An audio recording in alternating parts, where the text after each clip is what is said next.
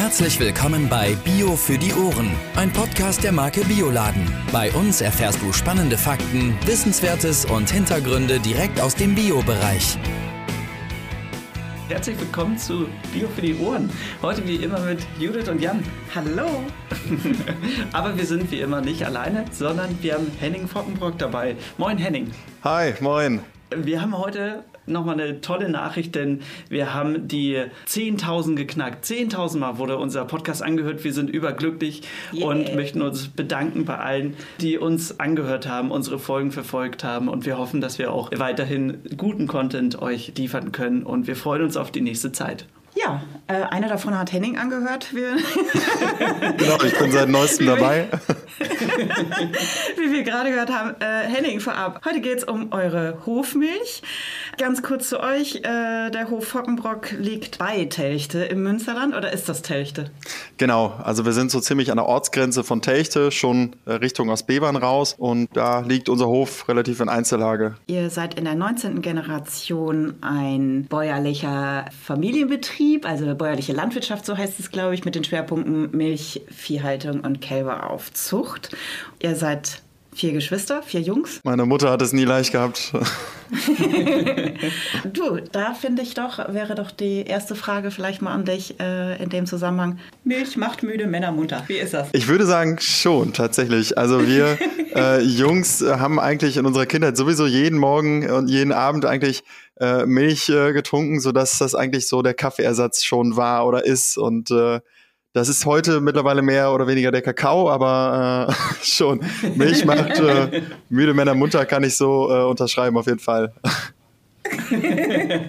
ja, das ist doch schön. Du, 1337, äh, seit der Zeit gibt es euren Hof. Ähm, was ist so deine Lieblingsgeschichte aus den ganzen Jahrhunderten oder vielleicht auch aus der neuesten Zeit? Ja, wie du schon sagtest, äh, tatsächlich, also wir äh, Brüder, also wir Jungs jetzt, sind die 19. Generation. Also wir blicken da schon auf einer langjährigen Familientradition hier auf dem Hof zurück und äh, haben uns in den letzten Jahren so auf Milchviehhaltung spezialisiert. Und genau, so nahm das alles jetzt in den letzten Jahren so den Lauf. Ich sag mal, die Kindheit war einfach äh, klasse hier. Man hatte den Abenteuerspielplatz hier am Hof. Da gibt's viele Geschichten auch zurück. Da habe ich auch mit meinem Bruder nochmal drüber gesprochen, äh, also Stefan, der eben bei uns die Molkerei machte was bei ihm die Lieblingskindheitsgeschichte ist. Und was auf jeden Fall immer zu Wort kam, ist, dass wir relativ früh die Maschinen auch bewegen durften. Also sobald man irgendwie ja. an die Kupplung kam oder ans Gaspedal, konnte man schon auf dem Acker äh, was machen. einfach arbeiten. Aber das war einfach mega cool, wenn man dann quasi noch wirklich jung war und einfach schon äh, so ein paar, paar Pferde geritten ist, wenn man das so sagen kann.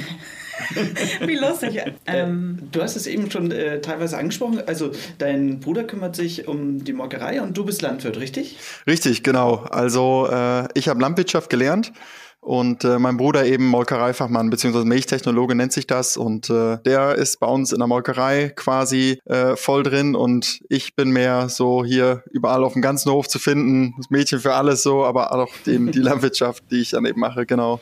Wie viele Generationen arbeiten denn generell bei euch auf dem Hof und leben auf dem Hof? Ja, also meine Eltern haben das aufgebaut. Vor, vor zehn Jahren haben wir angefangen mit der Direktvermarktung und da waren wir natürlich alle noch kleiner. Äh, da sind wir quasi jetzt so mit reingewachsen in den letzten Jahren.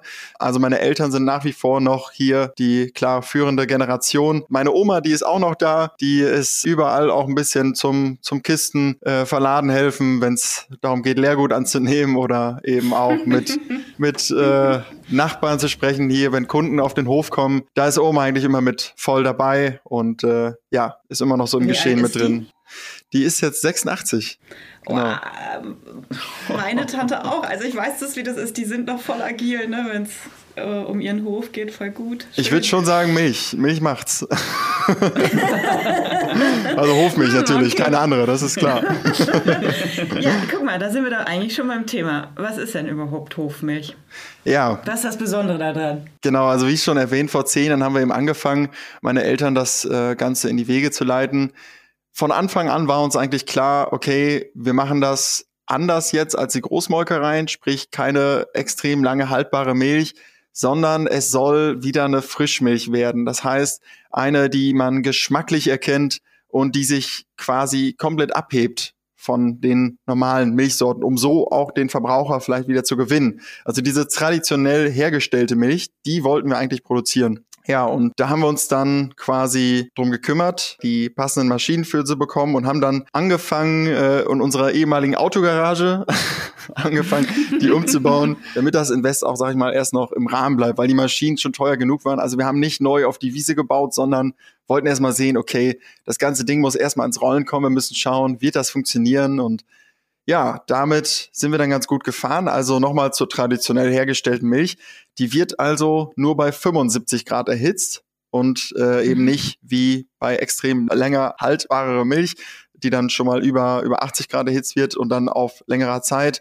Ähm, nein, wir 75 Grad und 15 Sekunden und äh, dadurch schmeckt sie schon mal gar nicht so abgekocht. Mein Bruder Stefan sagt immer, sobald eine Milch über 80 Grad erhitzt wird, hat dieser abgekochter, dieser abgekochter Geschmack ist dann einfach dabei. Klar, gewinnt man dadurch Haltbarkeit, aber das ist eben bei der Frischmilch so, die hat da eine Haltbarkeit von zwölf Tagen, aber dafür dieser geschmackliche und vollmundigere Milchgeschmack, das ist einfach was ganz anderes. Und das sehen wir eigentlich so, oder das sagen auch die Großmolkereien, dass die es nicht mehr schaffen, das zu produzieren oder auch nicht mehr möchten, aus betriebswirtschaftlicher Sicht, weil äh, das zu aufwendig ist. Das ist einfach, äh, sag ich mal, auch eine Logistik, die wir hier lösen können. Wir können das schaffen, tagsüber, also heute abzufüllen und die morgen früh um 5 Uhr sofort in den LKW in den Supermarkt zu bringen. Also das ist schon möglich auf unserem kleinen Familienbetrieb hier, diese kurze Kette zu halten. Bei einer Großmolkerei sieht das aber ganz anders aus. Da hat man Lagertanks, da äh, zählt dann auch nachher jeder Tag Haltbarkeit. Deswegen ist die Frischmilch für die nicht mehr rentabel. So haben wir dann quasi für uns die Lücke dafür gesucht, dass wir wieder eine Frischmilch anbieten. Beeindruckend, dass das 5 Grad sind, die den Unterschied machen.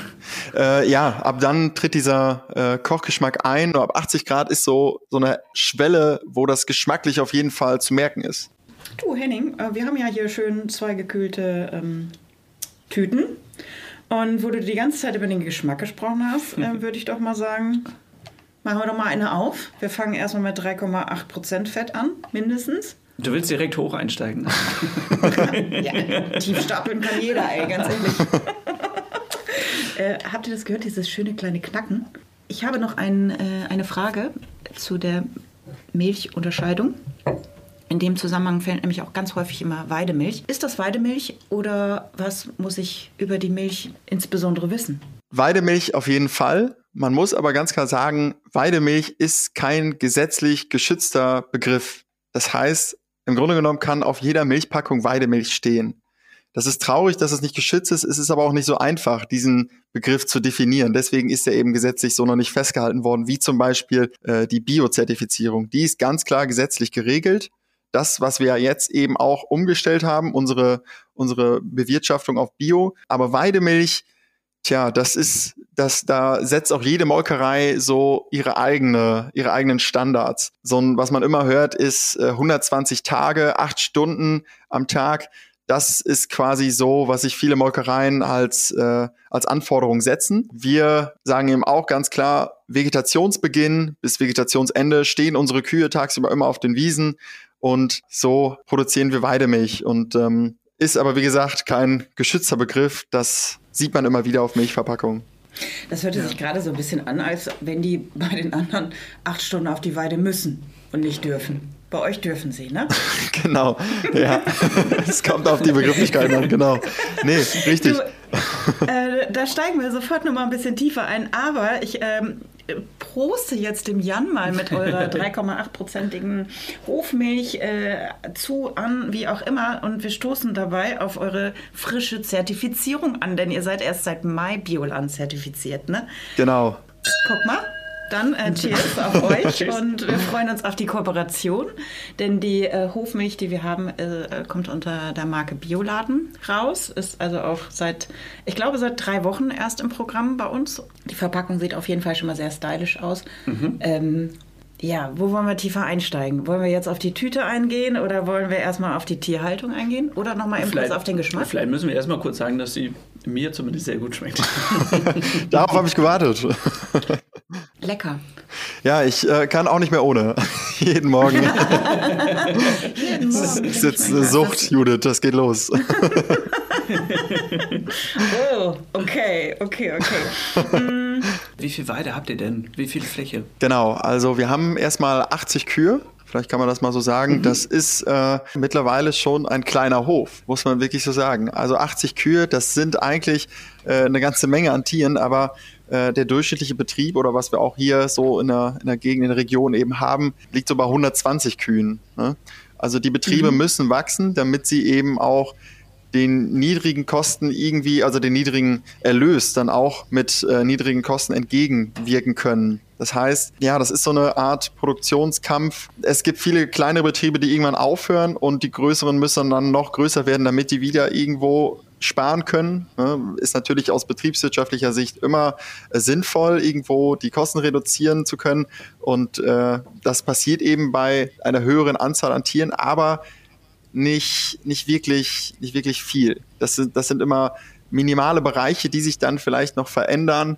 Ähm, ja, das ist einfach so, dass wir da quasi den freien Markt haben und ein Überangebot an Milch haben und äh, ja, da absolut die Betriebe drunter leiden. Das ist einfach so. Wir haben uns ja vor zehn Jahren dann, oder meine Eltern vielmehr, gesagt, okay, von diesem großen globalen Markt wollen wir uns abgrenzen, wir wollen da raus und wollen endlich unabhängig werden von der Großmolkerei, vom äh, Einzelhandel, der sagt, äh, die Milch wird jetzt günstiger, ne? ähm, weil er es machen kann. Mhm. Ähm, das ist einfach so, äh, dass wir dann eben die Unabhängigkeit gesucht haben und eigentlich auch gut gefunden haben. Da sind wir auch ein bisschen stolz drauf, dass wir da uns rausgeklingt haben und so müssen wir jetzt auch von der Kuhzahl nicht weiter wachsen. Wir sind glücklich mit 80 Kühen. Also ich möchte das ja später weitermachen, den Hof und ich habe absolut nicht den Bedarf, auf 200 Kühe zu gehen oder 250. Ähm, da können wir auch noch mal kurz auf die Weidehaltung zu sprechen kommen. Ähm, wir schaffen es so mit 80 Kühen super gut, äh, die Weidehaltung zu gewähren. Das heißt, mhm. äh, jedes Tier hat hier über 600 Quadratmeter Weidefläche. Ähm, das ist bei 80 Kühen absolut zu realisieren. Aber bei über 200 Kühen wird das ganz schön schwierig, noch eine so große Weide zu finden, dass irgendwie alle Platz drauf finden und äh, dass auch die Grasnarbe nicht leidet. Ne? Wenn über, überweidet wird, äh, dann gibt das natürlich auch Probleme nachher. Da haben wir auch zwei Melkroboter, wo die eben dann äh, auch quasi selber entscheiden können, wann die gemolken werden möchten. Die können äh, äh, wo, wo steht der Melkroboter? Oder die beiden? Also der steht am Stallrand und mhm. äh, die Kühe von uns können sich frei aussuchen, am Tag, wann möchten die jetzt gemolken werden. Die können quasi äh, sich selber ihre Zeiten aussuchen, wann sie es am liebsten haben und äh, den Melkroboter dann aufsuchen. Der läuft 24-7 rund um die Uhr mhm. und äh, genau dadurch, dass sie dann öfters zu melken gehen können, das heißt sogar bis zu viermal am Tag. So im Schnitt gehen die jetzt so dreimal, das sehen wir eben am Computer, das ist alles verbunden im Netzwerk und äh, da können wir dann immer die Daten abrufen, ob die Tiere alle gesund sind. Auf jeden Fall können die dann bis zu dreimal oder also dreimal gehen sie jetzt zurzeit und haben dadurch viel weniger Milchdruck auf dem Euter, wenn man so will. Also die haben dann weniger Stress, als wenn die nur zweimal am Tag gemolken werden würden. Ne? Das ist dann schon so, dass, äh, dass morgens und abends, also zweimal am Tag melken, ab einer gewissen Milchleistung ähm, geht das schon etwas auf den, auf den Stresshaushalt der Tiere. Ne? Und, äh, da Können wir da mal eben kurz klären? Ähm, du hattest ja eben auch so von Großbetrieben gesprochen mit 200 und, und so weiter. Ähm, die Milchleistung ähm, ist ja immer unterschiedlich. Ne? Ähm, Im Bioland äh, zertifizierten Bereich erwarten die ja wahrscheinlich nicht so eine hohe Milchleistungskapazität wie bei Hochleistungskühen. Ne? Äh, also wir liegen jetzt zum Beispiel bei knapp 10.000 Litern pro Kuh und Jahr. Das heißt, eine Kuh gibt jedes Jahr 10.000 Liter bei uns oder knapp 10.000 Liter. Es gibt aber auch viele Betriebe, die es schaffen, auf bis zu 11, 12.000 Liter zu kommen. Das ist auch nicht unbedingt schlecht. Eigentlich kann man wirklich sagen, eine Kuh, die viel Milch gibt, gibt die viele Milch, weil die einfach gesund ist. Also die mhm. äh, wird nicht gequält, sondern die ist kerngesund und äh, die schaffen es dann auch, die hohe Leistung zu bringen und die haben dann auch oft eine hohe Langlebigkeit, was ja eben oft, sag ich mal, äh, nicht gut dargestellt wird. Aber äh, das ist wirklich so, dass wir eigentlich gesunde Kühe halten wollen. Und dadurch kommt dann auch eine hohe Milchleistung. Aber klar, im Biobereich ist man immer etwas niedriger, weil man eben vielleicht durch die Weidesaison weniger äh, Energie ins Tier reinbekommt. Also die fressen dann vielleicht auch etwas weniger auf der Weide.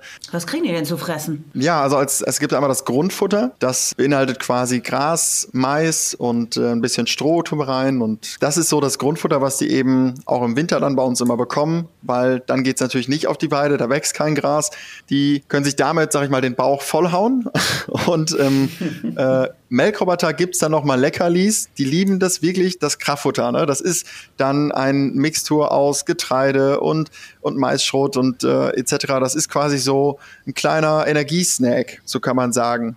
Und wenn die jetzt zum Beispiel 40 Kilogramm von dem Grundfutter fressen, ich gehe da glaube ich jetzt auch nicht zu sehr ins Detail, aber dann ist es vielleicht dann auch nur, sag ich mal, ein Kilo von dem Kraftfutter, was sie dann bekommen. Also es ist eben mhm. dieser Energiesnack. Das ist wie vielleicht, wenn wir uns äh, am Tag den, den Apfel essen und äh, ja, den genau. Richtig.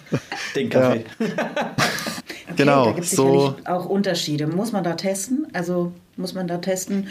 Ist es, geben Sie dann mehr Milch, wenn man das Futter so und so ausrichtet oder habt ihr das schon so? Lernt man das?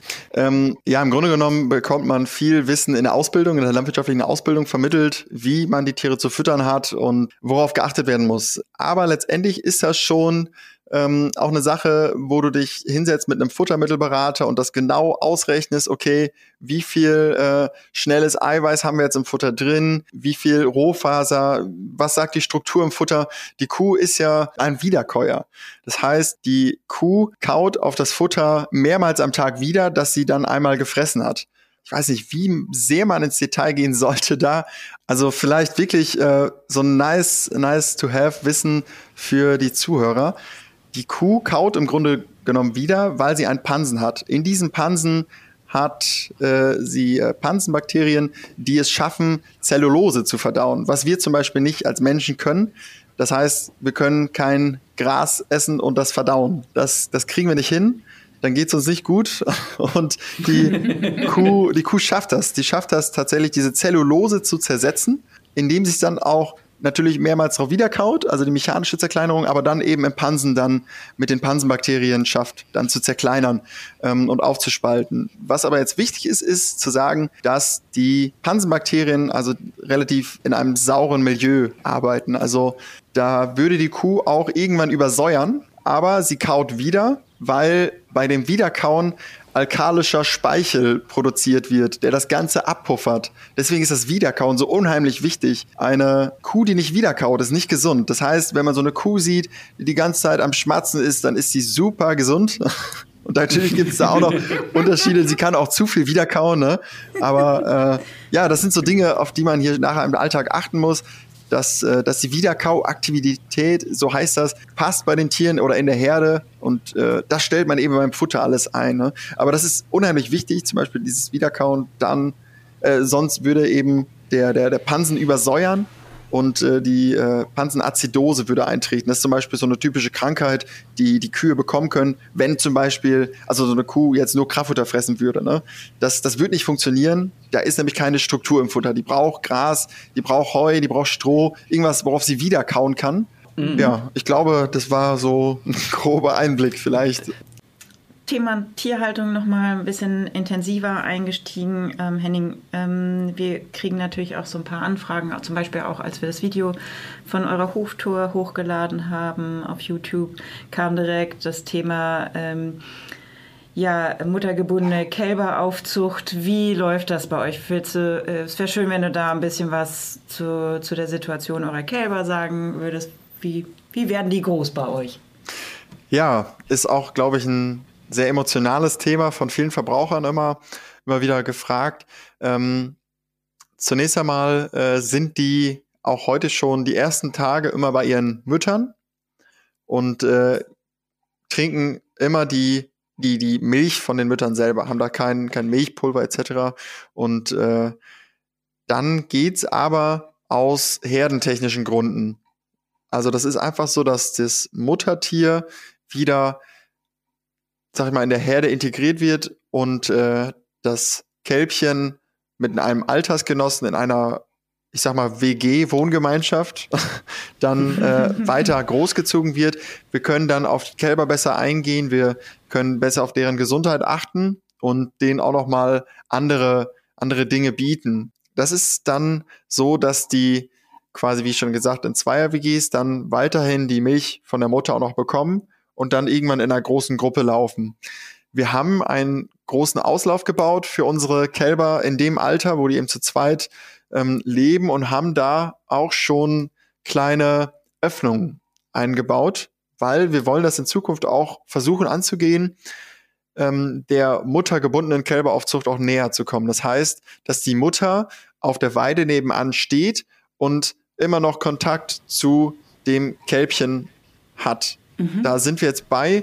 Das versuchen wir auch, aber das schafft man eben in der Umstellungszeit auch nicht alles auf einmal umzusetzen. Da muss man einfach sich langsam auch rantesten. Also wir haben diesen neuen Auslauf jetzt gebaut und haben die Öffnung schon dafür vorgesehen und äh, werden da wahrscheinlich in diesem Sommer noch die ersten Erfahrungen mit sammeln, weil auch wir natürlich daran interessiert sind, ähm, das Kalb und die Kuh nicht sofort und äh, zu früh vielleicht dann zu trennen, sondern wollen auch noch eine gewisse Zeit, äh, dass, das, dass das Tier auch mit dem Kälbchen dann ähm, noch Kontakt hat. Ne? Das, das, daran sind wir auch interessiert, aber das muss auch zu managen sein. Ne? Das ist halt eben ganz klar die Seite im Alltag.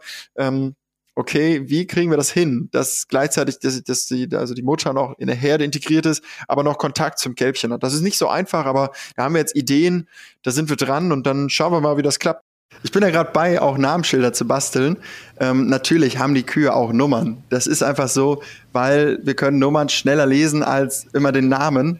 Und bei 80 Tieren, klar, also die wichtigsten, die kennen wir, die einfach irgendwo aus der Herde hinausragen, die kennt man immer sofort beim Namen. Bei manchen muss man vielleicht noch nachschauen. Das ist einfach so, 80 Tiere. Ähm, genau. Ist ja auch eine Menge, ne? Richtig gehört ja irgendwie auch zur Romantik dazu, ne? Richtig. Was man als Städter hat von diesem total romantischen Landleben, was immer easy. Na, Namen lässt sich natürlich auch besser rufen als eine Nummer. das stimmt ja. eigentlich, ja. Wir müssen die nur noch hören drauf. ja, genau. Ja, ansonsten haben die immer Ohrmarken noch, ne? Wofür ist das nochmal? Richtig, die Ohrmarken haben wir eigentlich, äh, oder die müssen wir machen. Das muss jeder äh, Betrieb machen, der irgendwie Tiere halten möchte, äh, also Rindvieh zumindestens, ähm, weil das ist alles hinterlegt im Handel, also das ist äh, quasi eine HIT-Datenbank, so nennt sich das, wo jedes Tier genau hinterlegt wird mit allen Daten. Das heißt Geburt und alles, was jemals an einem Tier so passiert, wird festgehalten in dieser Datenbank und dafür die Ohrenmarke. Also die ist unheimlich wichtig, weil man, oder das ist das Einzige, woran man das Tier dann wirklich erkennt. Die Halsbänder machen wir eben selber drum. Das sind dann eben auch Transponder für die Melkroboter, dass sie wissen, welche Kuh drinsteht, etc. Aber äh, die Ohrmarke, das ist quasi, das ist der Personalausweis von dem, von dem Tier, so kann man sagen, genau. Das ist einfach wichtig, dass, äh, dass die auch nachher ähm, in ihrer gesamten Lebenslaufkette dann äh, nach, nachgehalten werden kann, wie das Tier oder wo es gehalten wurde. Das ist alles eben quasi hinterlegt und wir haben auch von jedem Tier dann nochmal einen Pass äh, separat bei uns, äh, in dem wir quasi alles vom Tier haben. Und jeder, der das Tier halten möchte, das heißt, wenn wir die Kuh jetzt weiterverkaufen wollen würden ähm, oder eben sie zum Schlachten geht, ähm, dann geht dieser Pass mit, die Ohrenmarke sind, bleiben hier am Ohr. Das ist unheimlich wichtig, dass wir wirklich dann eben alles nachvollziehen können. Eigentlich der erste Gang morgens und abends dann zum Stall ist einfach der Gang zum Computer zu schauen, okay, wie geht's denn den Mädels heute? Und das schaut man einfach, äh, klar, einmal einerseits die, die Milchqualität, das heißt, äh, Milcheiweißgehalt wird bei jeder Kuh gemessen, der Milchfettgehalt und der Zellzahlgehalt und äh, die Milchtemperatur, auch ein wichtiger Indikator dafür zu, zu schauen, ähm, geht's dem Tier gut und äh, ja, das, das wird eben alles festgehalten tatsächlich, genau. Da muss man jetzt mal eine Lanze für die Landwirtschaft brechen, ne? denn viele Leute, also die jetzt so romantisierend denken äh, in der Landwirtschaft, wissen vielleicht gar nicht, dass diese Branche zu einem der hochdigitalisiertesten Branchen weltweit gehören? Äh, ich glaube schon, ja. Das ist, äh, hat sich viel auf jeden Fall getan.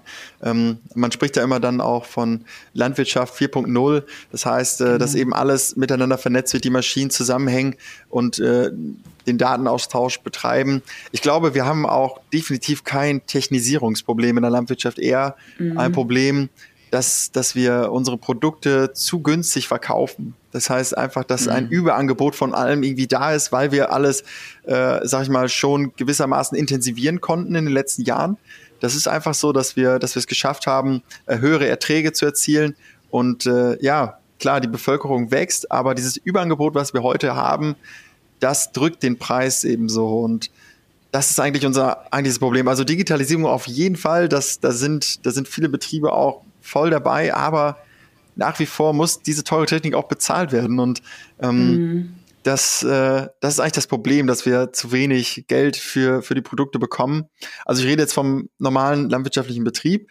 Ähm, ich sag mal, wir haben uns so mit der Molkerei dann ja unabhängig gemacht, wie am Anfang schon erwähnt, und können jetzt auch ähm, für unsere Milch den Preis erzielen, den wir auch brauchen. Das heißt, um mhm. weiterhin zu wirtschaften, um den Tieren auch ein gutes Leben zu gewährleisten, um einfach der nächsten Generation auch den Hof wirtschaftlich zu übertragen. Das ist ähm, was, was uns jetzt eigentlich stark macht, würde ich ganz selbstbewusst mal so sagen. Das ist also diese eigentliche Unabhängigkeit. Das ist eine super Überleitung. Wir wollten noch mal kurz zu dem Milch Melkroboter kommen. Den kann man nämlich übrigens bei euch auch auf, der, auf dem Instagram-Kanal sehen. Da hattest du ein sehr schönes Reel erstellt. Ähm, und äh, vielleicht machst du das nochmal häufiger, dass deine zukünftigen Follower, die du jetzt alle hier über diesen Podcast bekommst, ähm, sich das angucken können. Aber von dem Melkroboter aus geht ja die Milch, glaube ich, direkt zur Molkerei. Was passiert dann da? Richtig, genau. Es ist natürlich absolut eine super Werbung hier. Auf Instagram versuchen wir uns dann so ein bisschen ähm, zu präsentieren und den Hofalltag um ein bisschen darzustellen. Ich habe jetzt letzten Sonntag war das Wetter so schön, die Sonne hat geschienen und die Kühe sind wieder so gerne rausgegangen. Äh, dann habe ich einfach mal das erste Mal in meinem Leben so ein Reel gedreht. Leute, das ist sehr aufwendig, muss man wirklich sagen. Also das hat echt viel Zeit gekostet und Mühen und äh, ja, aber es hat sich, glaube ich, doch gelohnt. Also mir hat es auch gefallen nachher, das Ergebnis. Da sieht man dann eben wirklich, wie die Kuh in den Melkroboter geht und dann schnurstracks nach draußen geht. Und das ist, glaube ich, ganz schön anzuschauen, so eine Minute dann voll bekommen. Und, ja, ja, vor allen Dingen sieht man ganz cool, wie sich dieses, die, ähm, die Saugglocken, Saug, die Melkbecher. Die Melkbecher, die Melkbecher so richtig an die Zitzen so ran drehen. Ja, also, genau. Jan, du musst das sehen. Ja. Ich kann das gar nicht so toll nachmachen, auch von den Geräuschen hier nicht. Da hörst du natürlich auch alles im Hintergrund. Wirklich Wahnsinn. Übrigens, ganz kurz nebenbei bemerkt, wir mit der Weiling GmbH haben auch einen Account, weshalb wir überhaupt dem Hof Fockenbrock folgen können. Das war jetzt. Und jetzt geht's weiter. Genau. Biohof Fockenbrock heißen wir jetzt auf Instagram. Nur äh, falls man da noch mal reinschauen möchte. Ähm, da wird auch immer relativ äh, an meinen Prüfungen angepasst gepostet. Also ich laufe jetzt, bin ja noch im Studium und äh, ich bin leider so der Einzige, der das da machen möchte auf Instagram und äh, die anderen haben auch alle keine Zeit für. Und äh, jetzt geht's wieder auf die Prüfungsphase zu. Da wird wieder etwas weniger auf Instagram gepostet. das ist ganz lustig eigentlich. Aber in den Semesterferien, Leute, dann geht's ab. Naja. So, nochmal äh, kurz dazu. Nee, genau. Die Melkroboter, die laufen 24-7 und die Rohmilch, so nennt man dann die Milch, die unbehandelt ist von den Tieren quasi, die dann in den ersten Milchtank geht, den Rohmilchtank und äh, wird von da aus alle zwei Tage, dann äh, ist Betrieb in der Molkerei äh, verarbeitet. Das heißt, die wird wirklich, die, die ehemalige Autogarage ist direkt neben dem Rohmilchtank. Das ist alles quasi nebeneinander und keine, keine Transportarbeiten, die da gemacht werden müssen. Nein, sondern alles hier am Hof. Und äh, ja, der erste Gang ist dann, äh, dass die Milch pasteurisiert wird, erhitzt wird. Und äh, wie schon erwähnt, bei 15 Sekunden, also 15 Sekunden lang bei 75 äh, Grad. Und genau, dadurch werden dann erstmal alles an Bakterien abgetötet etc. Und äh, dann geht's zum Homogenisator. Der Homogenisator, den haben wir im Einsatz, weil sonst äh, die, die Fettteilchen oder eben so dieser gewisse Rahmen sich in der Milch oben absetzen würde. Das geschieht schon, also wenn man jetzt nicht homogenisiert, nach zwei, drei Tagen, dass sich oben an der Milch einfach diese, dieser Rahmen absetzt.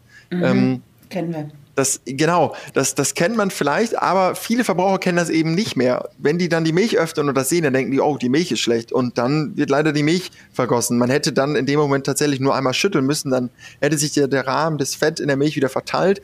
Kein Problem. Aber äh, deswegen der Homogenisator, der schafft es dann eben, die kleinen Fettteilchen zu zersprengen, ganz klein zu machen, in, in, in ganz feine Teilchen, dass sie sich eben nicht mehr absetzen können, sondern richtig schön, die Milch ist dann homogen. Daher kommt ja auch der Begriff Homogenisator. Die, die Fettteilchen sind verteilt in der Milch und setzen sich eben nicht mehr ab. Und dadurch auch der vollmundigere Geschmack. Das heißt, die Fettteilchen mhm. sind jetzt in der gesamten Milch verteilt und äh, ja, das so mal kurz zum Homogenisator.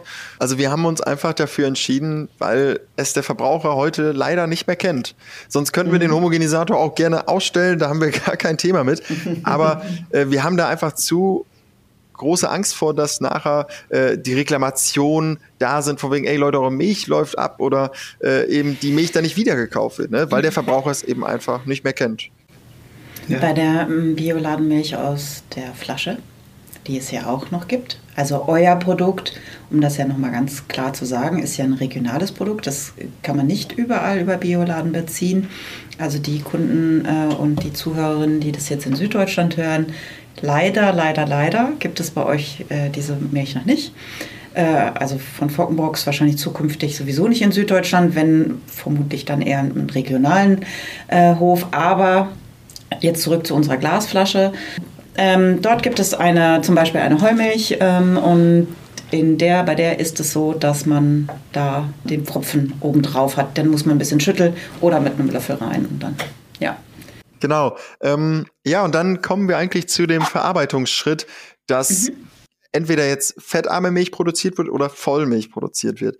Ähm, da gibt es eben den Separator, der trennt dann eben nochmal die Magermilch von Rahm ähm, Rahmen ist quasi der, der, der Fettgehalt dann der Milch, also der, der, genau, so kann man es eigentlich sagen.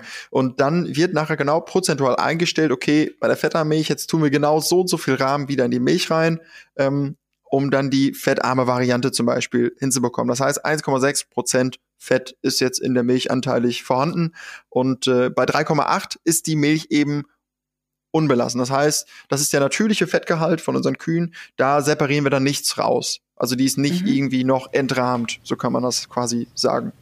Und ähm, ich hätte da noch eine Frage. Du hattest ja vorhin gesagt, ähm, zwölf Tage ist sie haltbar. Ab welchem Zeitpunkt fangen diese zwölf Tage an? Genau, also dann, wir sind noch nach dem, nach dem Produktionsprozess, sag ich mal, dann haben wir eben so eine kleine äh, Tetrapack-Maschine. Äh, da gibt es übrigens Unterschiede, ne? Wir sagen ja alle Tetrapack.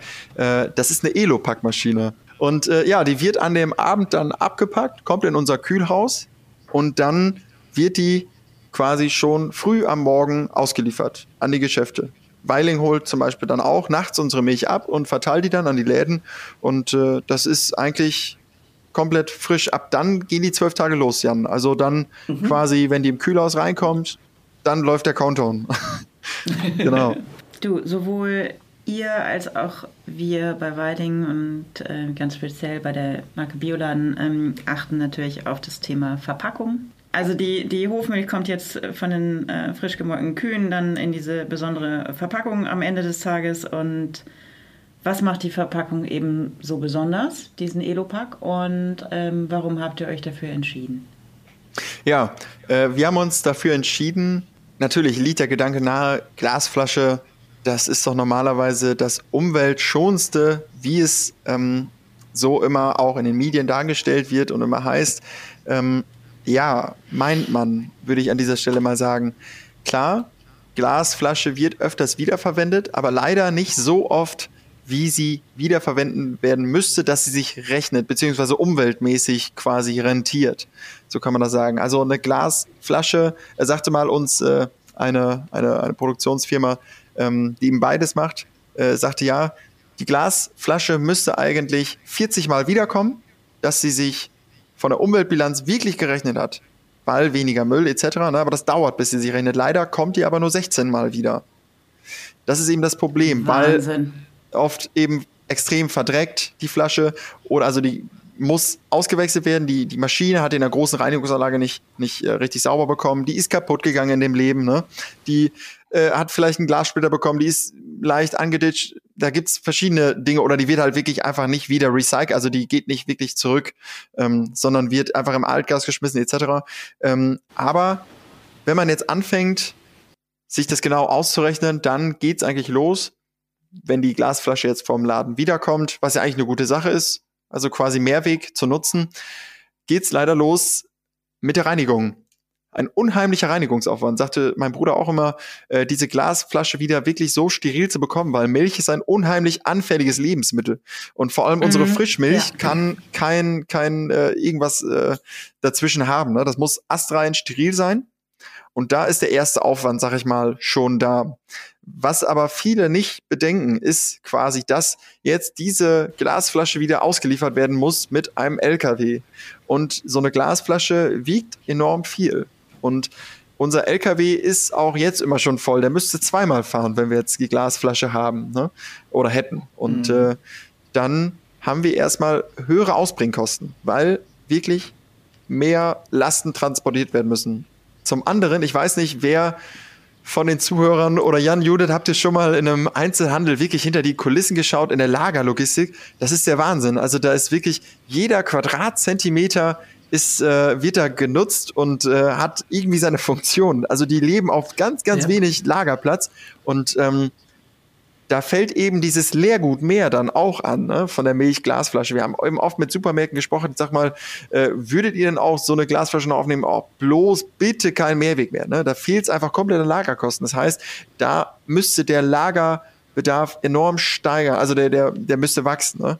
Und äh, das heißt, wieder mehr Fläche Versiegelung für einfach Mehrweg. Das ist tatsächlich so, muss man so sagen, vor allem im Supermarkt, wo dann in der Stadt schon so oder so wenig Platz ist.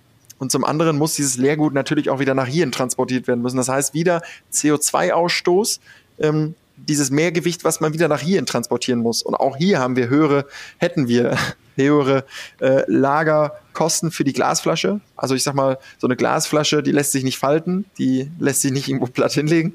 Ähm, den Raum von einer Glasflasche, da passen 100 Tetrapacks rein, ne? also von dem Raumbedarf, weil die alle eben platt gedrückt sind. Die Tetrapacks, also Elopacks, werden dann erst hier in der Maschine aufgefaltet und die sind bis zum Auffalten in der Maschine eigentlich komplett platt, wie so ein, wie so ein Blatt Papier. Und deswegen können so viele eigentlich gelagert werden auf engen Raum.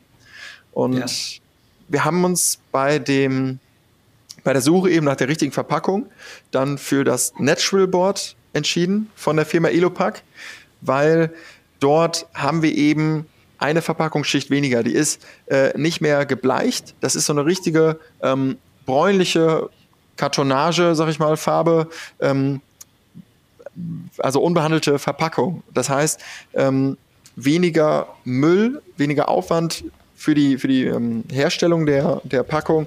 Und äh, genau, auch auf dem Schraubverschluss setzen wir in der nächsten Produktion auf Bioplastik und gewähren eigentlich damit eine bessere Umweltbilanz, was uns eigentlich immer das Wichtigste ist, der geringere CO2-Ausstoß als die Glasflasche. Das wollen viele leider nicht hören, das ist so. Und Glas ist unheimlich äh, im Kommen. Äh, aber ich würde es bei Milch speziell so sagen, dass ich überzeugt bin vom Natural Board, das heißt die unbehandelte Papierverpackung. Und bei Milch würde ich nicht auf Glas setzen, aber das ist dann auch jedem selbst überlassen. Jetzt habe ich zwei Anmerkungen noch. Das hattest du vielleicht zu der, zu der Verpackung, denn wichtig ist noch zu erwähnen, dass die 100% ungebleicht ist und keine Weißbeschichtung enthält und insgesamt sogar eine Verpackungs- Schicht weniger. Ne? Das macht sie natürlich auch noch ein bisschen umweltverträglicher. Und jetzt habe ich noch gerade was anderes gesehen auf der Verpackung. Das finde ich total witzig. Unten bei den, e, beim ERN-Code, wir nutzen so solartechnische, äh, solarthermische wir nutzen solarthermische Energie. Da stehen die Kühe, die Sonne geht dahinter auf und die Enden der, äh, des ERN-Codes sind stilisierte Gräser. Finde ich super. Habt ihr richtig cool gemacht. Also, was heißt das, solarthermische Energie? Genau, also wir äh, haben einerseits Photovoltaikanlagen, die zur Stromerzeugung dienen, aber eben auch Solarthermieanlagen.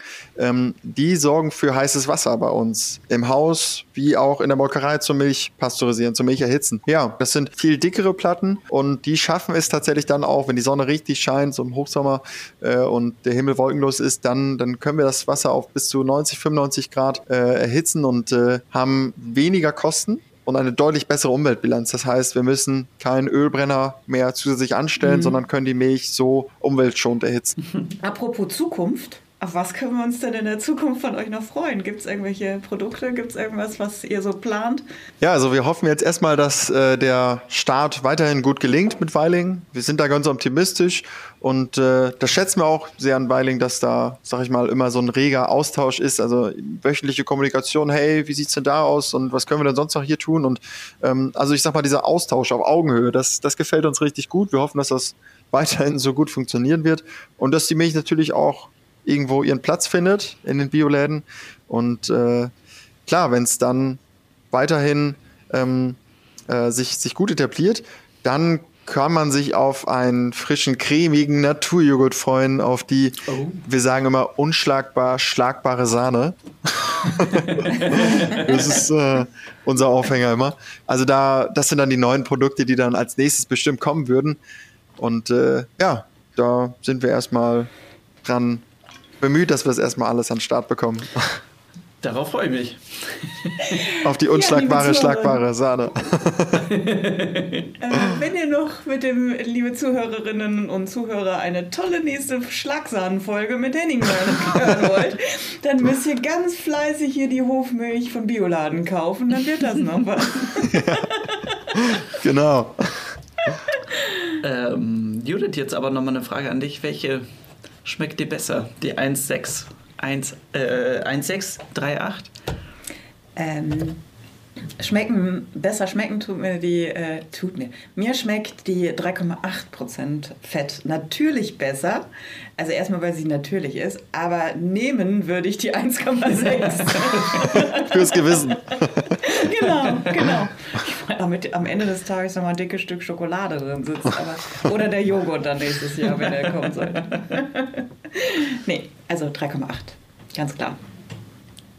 Und du? Ja, ich bin auch Team 3. Geh damit. Und ihr trinkt sie natürlich direkt von einer Kuh. Nee. nee, tatsächlich. Also wir haben früher auch immer Rohmilch getrunken. Äh, damit wird man einfach auf dem Land groß. Äh, aber das sagte mein Vater auch noch, er hätte nie gedacht, dass, äh, dass er auch umsteigt, aber er findet auch jetzt die, die, unsere Frischmilch, so wie sie jetzt produziert wird, leckerer. Die, die schmeckt ihm besser und er, er trinkt auch keine Rohmilch mehr. Wir trinken alle nur noch äh, die Milch, die kurz vor MHD ist. Nein. So, für alle auch, die ähm, dir und deinem Bruder Stefan vielleicht auf eine kleine Hoftour folgen wollen, findet ihr auf der Verpackung auch direkt einen QR-Code oder ihr könnt auch einfach ähm, in dem Browser eurer Wahl äh, www.bioladen.de slash Hofmilch eingeben und dann kommt ihr direkt zu auch einem kleinen Video und noch mehr Hintergrundinformationen. Ich finde es sehr schön gelungen. Ich auch. Du hast eben erwähnt, Henning, dass du ja noch studierst. Du studierst hier äh, in südlichen Niedersachsen. Genau, Osnabrück. Äh, Osnabrück. Äh, Wirtschaftsingenieurwesen, Agrarlebensmittel nennt sich das, so ein Lebensmittelmanagement-Studiengang, genau. Und ähm, ja, wie vereinbarst du das denn? Beruf und Familie. oh Mann, ich bin 21 Jahre, das ist, äh, hört sich schlimm an. ja, äh, es, ist, es ist definitiv nicht einfach. Also das ist äh, schwer, das immer alles so unter einem Hut zu bringen, weil auch die Umstellungszeit jetzt wirklich äh, viel Manpower auch dann gebraucht hat und äh, nicht so einfach. Da wurde auch mal eine Prüfung geschoben. Klar, das ist immer so am Wochenende bin ich immer auf dem Betrieb am was machen und äh, ja, in der Erntezeit auch. Das ist einfach, das läuft nebenher. Das ist dann die Work-Life-Balance, sag ich mal, die vielleicht jeder irgendwo hat. Und genau, das ist so ein bisschen der Ausgleich. Auch ganz cool zum Studium, mhm. dass man dann nicht nur äh, Party nicht macht. Feiert, ne? genau. Ja, Ach glaube, ja, komm bitte, sonst kommen wir schneller zum Abschluss, Menschchen. Also das war unheimlich nett. Ähm, ich, mir, mir hat es persönlich, und ich weiß, ich habe es Jan angesehen, auch ganz viel Freude gemacht. Wir freuen uns ganz doll, wenn es mit euch weitergeht und hoffen sehr, sehr, sehr, ähm, dass die Hofmilch hier aus dem heimischen Münsterland, also kann man ja auch als Münsterländer noch stolz drauf sein, ähm, über Bioladen gut verkauft wird und äh, drücken euch ganz feste die Daumen dir fürs Studium und ähm, ja, wenn ich mal wieder an Techte vorbeifahre, rechts liegt immer euer Hof. Entweder denke ich dann fest an euch oder ähm, wie auch immer. Komm mal rein auf eine Milch, ne? Ja, auf jeden Fall. Genau. Alles klar, vielen, vielen Ja. Dank, Henning. Hat Ja, viel hat- Spaß gemacht. Ja, hat mir auch mega viel Spaß gemacht, äh, absolut. Und äh, ich hoffe, dass, dass vielleicht nochmal äh, eine, eine Fortsetzung kommt, vielleicht von neuen Produkten. Dann melde ich mich mal. Das hoffe ich auch. Vielleicht Das hoffe ich drehen wir auch. dann noch eine Folge. genau. Schönes Wochenende dir. Viel, Ja. viel Ja. Spaß beim Feiern. Es geht in großen Teilen wieder in Münster soll das gehen. Heute Abend noch, ja. Ja, sicher. ähm, Genau. Ja. Gut, alles klar. Super. Alles Bis klar. dann. Jo, Danke. macht's gut. Ciao. Ciao. Ciao. Du hast noch Fragen oder Anmerkungen? Dann schreib uns an podcast.bioladen.de. Bio für die Ohren wurde dir präsentiert von Bioladen, eine Marke des Bio-Großhandels Weiling. Biopionier seit 1975. Dir hat gefallen, was du gehört hast? Dann sei bei unserer nächsten Folge Bio für die Ohren wieder dabei. Infos zum Podcast findest du auf bioladen.de.